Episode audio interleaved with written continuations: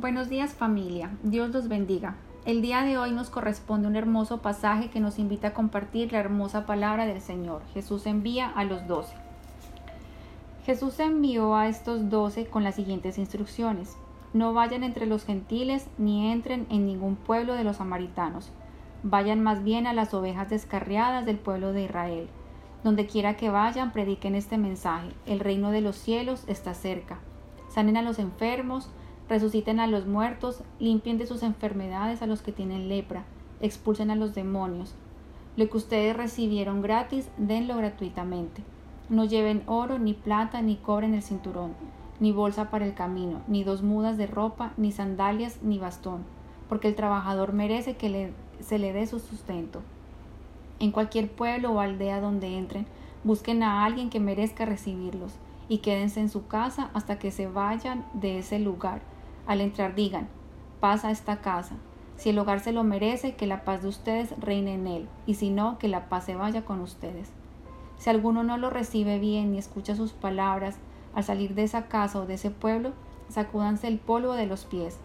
Les aseguro que el día del juicio el castigo para Sodoma y Gomorra será más tolerable que para ese pueblo.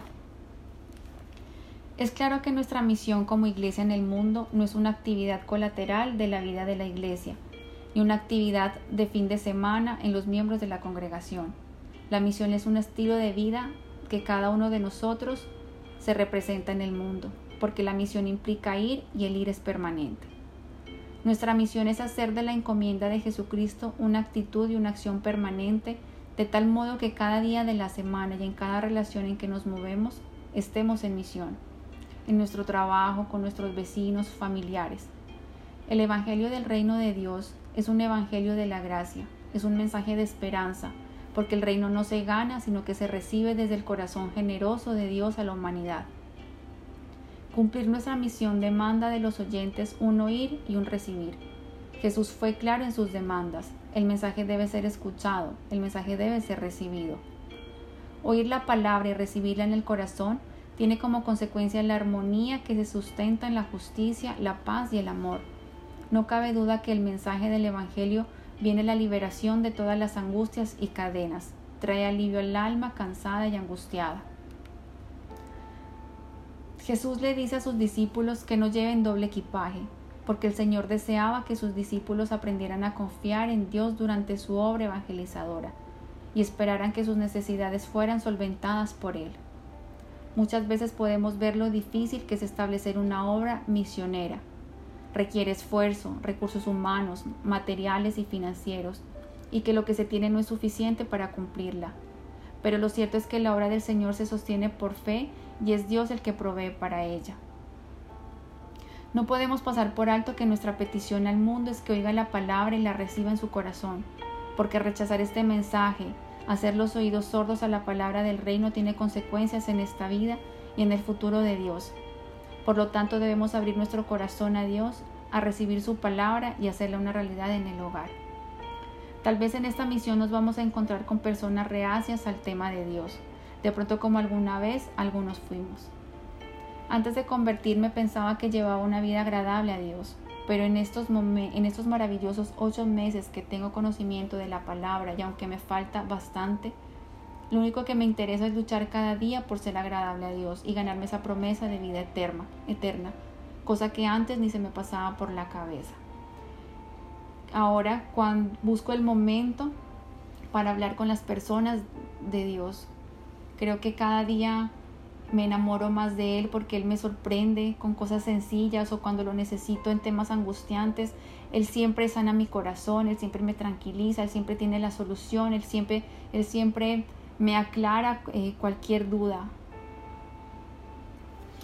Así es. Eh, yo pienso que antes de, recibir a Dios, eh, pensamos que, hacíamos las cosas bien, que vivíamos para Él solo por el hecho de decir creo en Él.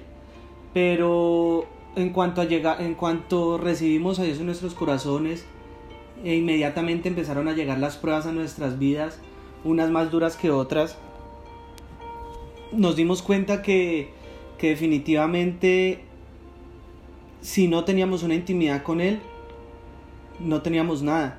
al tener una prueba, eh, así, suene, así suene un poco duro, para mí tener una prueba a veces puede ser ciertamente agradable porque es el momento donde más me encuentro con Él, donde más intimidad tengo con Él. Es el momento en el que yo me encierro en mi cuarto, me arrodillo, eh, a hablar con Él, a contarle lo que siento, a preguntarle qué es lo que Él quiere de mí en esa prueba. Y he visto cómo Él me responde. he sentido su respuesta de una manera impresionante y siempre su apoyo, siempre su apoyo. Eso ha sido lo más bonito, que siempre he sentido un apoyo de Él hacia mí. Entonces, realmente es importante recibirlo de corazón y llegar a Él, sobre todo cuando estamos en las pruebas. Ese es el momento donde más podemos sentirlo a Él, donde el Espíritu Santo nos va a tocar con toda su, su, fuerza, eh, va a venir a nosotros con todo su, su, esplendor para hacernos ver la grandeza de nuestro Dios. En cuanto al propósito de enviar a los doce a predicar, eh, no solo se tenía la finalidad de extender el reino, sino que también servía para que los apóstoles ganaran experiencia y especialmente aprendieran a confiar en el Maestro estando alejados de él. Este tipo de entrenamiento tendría que prepararles para el día cuando el Señor, una vez se finalizara la obra de la cruz, regresara al cielo y ya no estuviera presente en medio de ellos.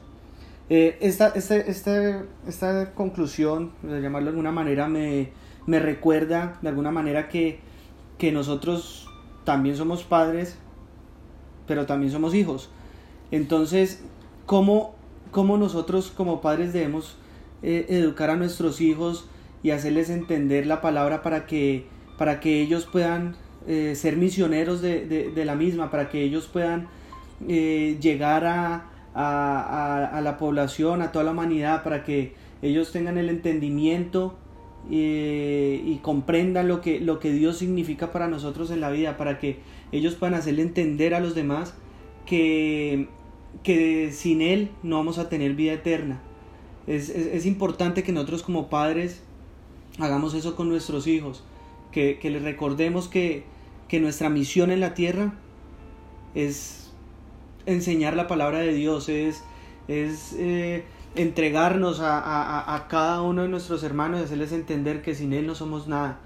Em, yo quiero eh, en esta mañana orar por, por cada uno de, de mis hermanos, eh, no solo de la iglesia, sino del mundo entero, para que, para que Dios nos dé el entendimiento, para que nos dé el discernimiento, para que nos ponga las palabras adecuadas en nuestra, en nuestra boca y podamos predicar la palabra de Dios de manera adecuada, para que, para que no nos equivoquemos, para que, para que la, la, la hagamos entender de la manera como Él desea que lo hagamos, para que todo sea conforme a su voluntad que, podamos llegar a cada una de las personas que se atraviesen nuestra vida y podamos dejar un granito, un granito de fe, de esperanza, que, que, que esa persona que se atraviese en nuestras vidas entienda que, que, que si quiere llegar a una vida eterna, solo lo puede hacer a través de Dios, que sin Él no somos nada.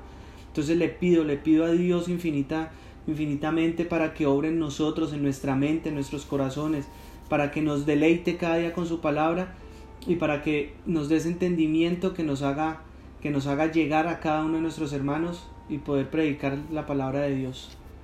Feliz día, hermanos. Feliz día.